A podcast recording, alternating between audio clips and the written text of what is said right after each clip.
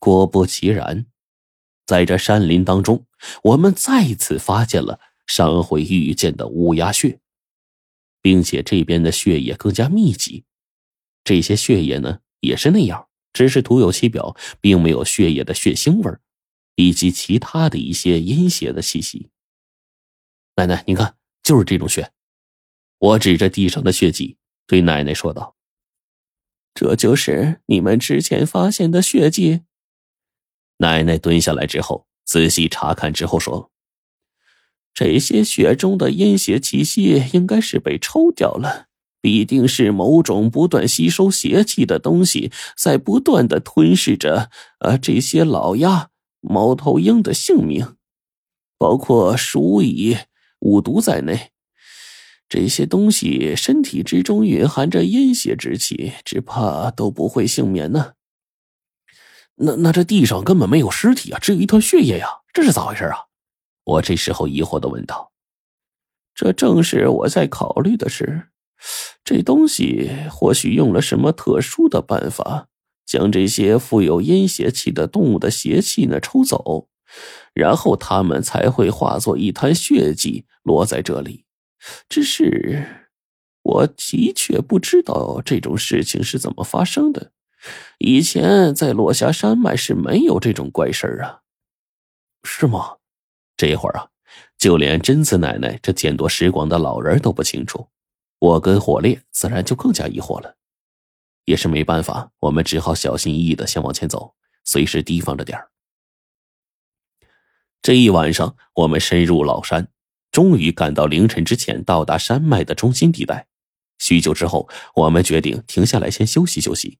尤其这晚上的山林当中，被露水打湿了衣襟，十分的不舒服。火烈这家伙呀，干脆弄了些火，我们一起将衣服烘干。在那之后，就各自走进自己的帐篷了。火烈，你去把你点燃的那些火呀给弄灭了，呃，防火护林，你懂不懂啊？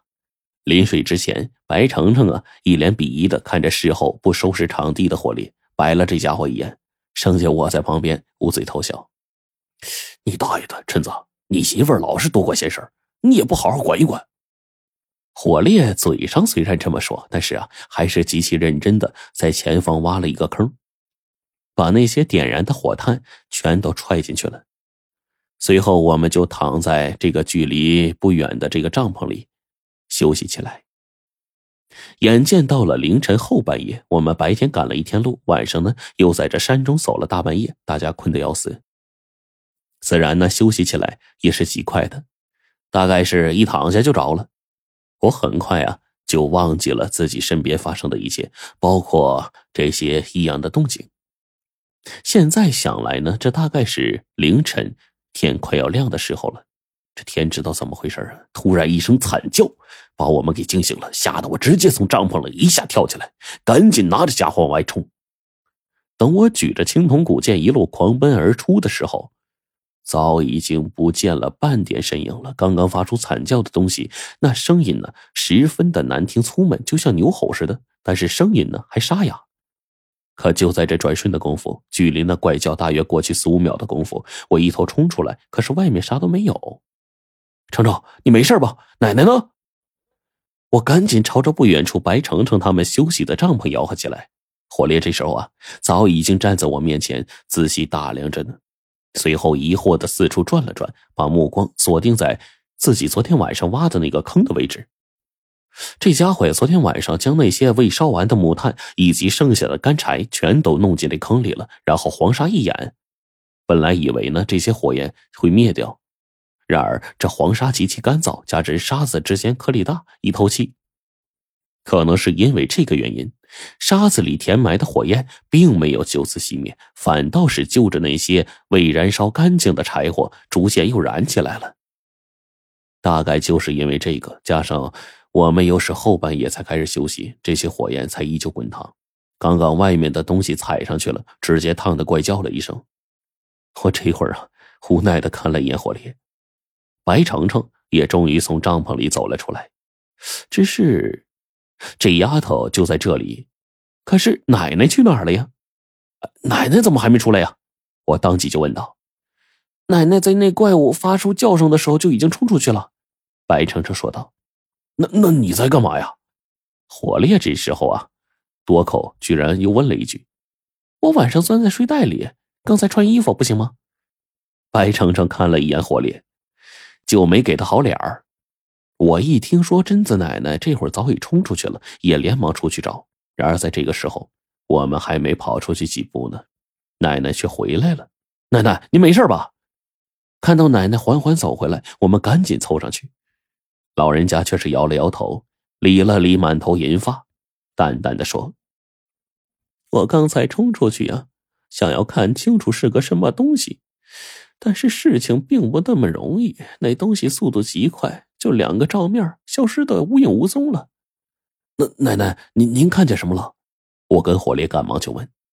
奶奶摇了摇头说：“他跑得太快了，我看不清啊。”只是紧追出去，看到远处树枝在颤动，是他刚才走过的地方。而这里，奶奶这时候使劲的踩了踩脚下，说：“西面的泥土当中啊，包含着很多岩石，所以土质很硬。那些东西啊，在这里根本不容易留下脚印。想靠这个找到蛛丝马迹，追踪他们，应该是不行。”说完。我打开手表，看了看冰窟窿他们最后的定位标记的位置，然后对黄队说：“咱们循着这边往西，再走二十里看看。”说完，我们便在山林当中继续赶路。有了奶奶在，很多地方我们根本不用到处去看，她远远的从这边上一经过，就能察觉到情况，确定朱雀的信息。大概是到了上午十点左右吧。眼看着我们距离冰窟窿更近了。可这个时候，奶奶忽然眼神一动，猛然的双眼之中光彩涌现，她似乎发现了什么。怎么了，奶奶？我当即问道。我察觉到他的气息了，应该在不久之前，他应该在这西面的山脉当中。你们不要乱跑，仔细找找。贞子奶奶说着话，一面小心翼翼的带着我们循着气息往前。只过去了七八分钟吧，我们就来到了一方悬崖下面。此刻，从这个位置往上，依稀可以看到我们头顶那高高的悬崖，落差足足不下于二三百米。也就在这个时候，耳边赫然响起了人声：“老王，老王，别别动老子绳子，老子才有这么危险，你疯了你！”可山上的声音当即就传来，直接开骂：“谁他妈动你绳子了？你个狗日的，是要停下来歇会儿吧？别是这恐高症给吓着了。”但是悬崖当中，那声音依旧是不依不饶。不是你一个隔日的货，还有哪个，别动老王，要出人命了！你再动，老子爬上去非要了你的命不可！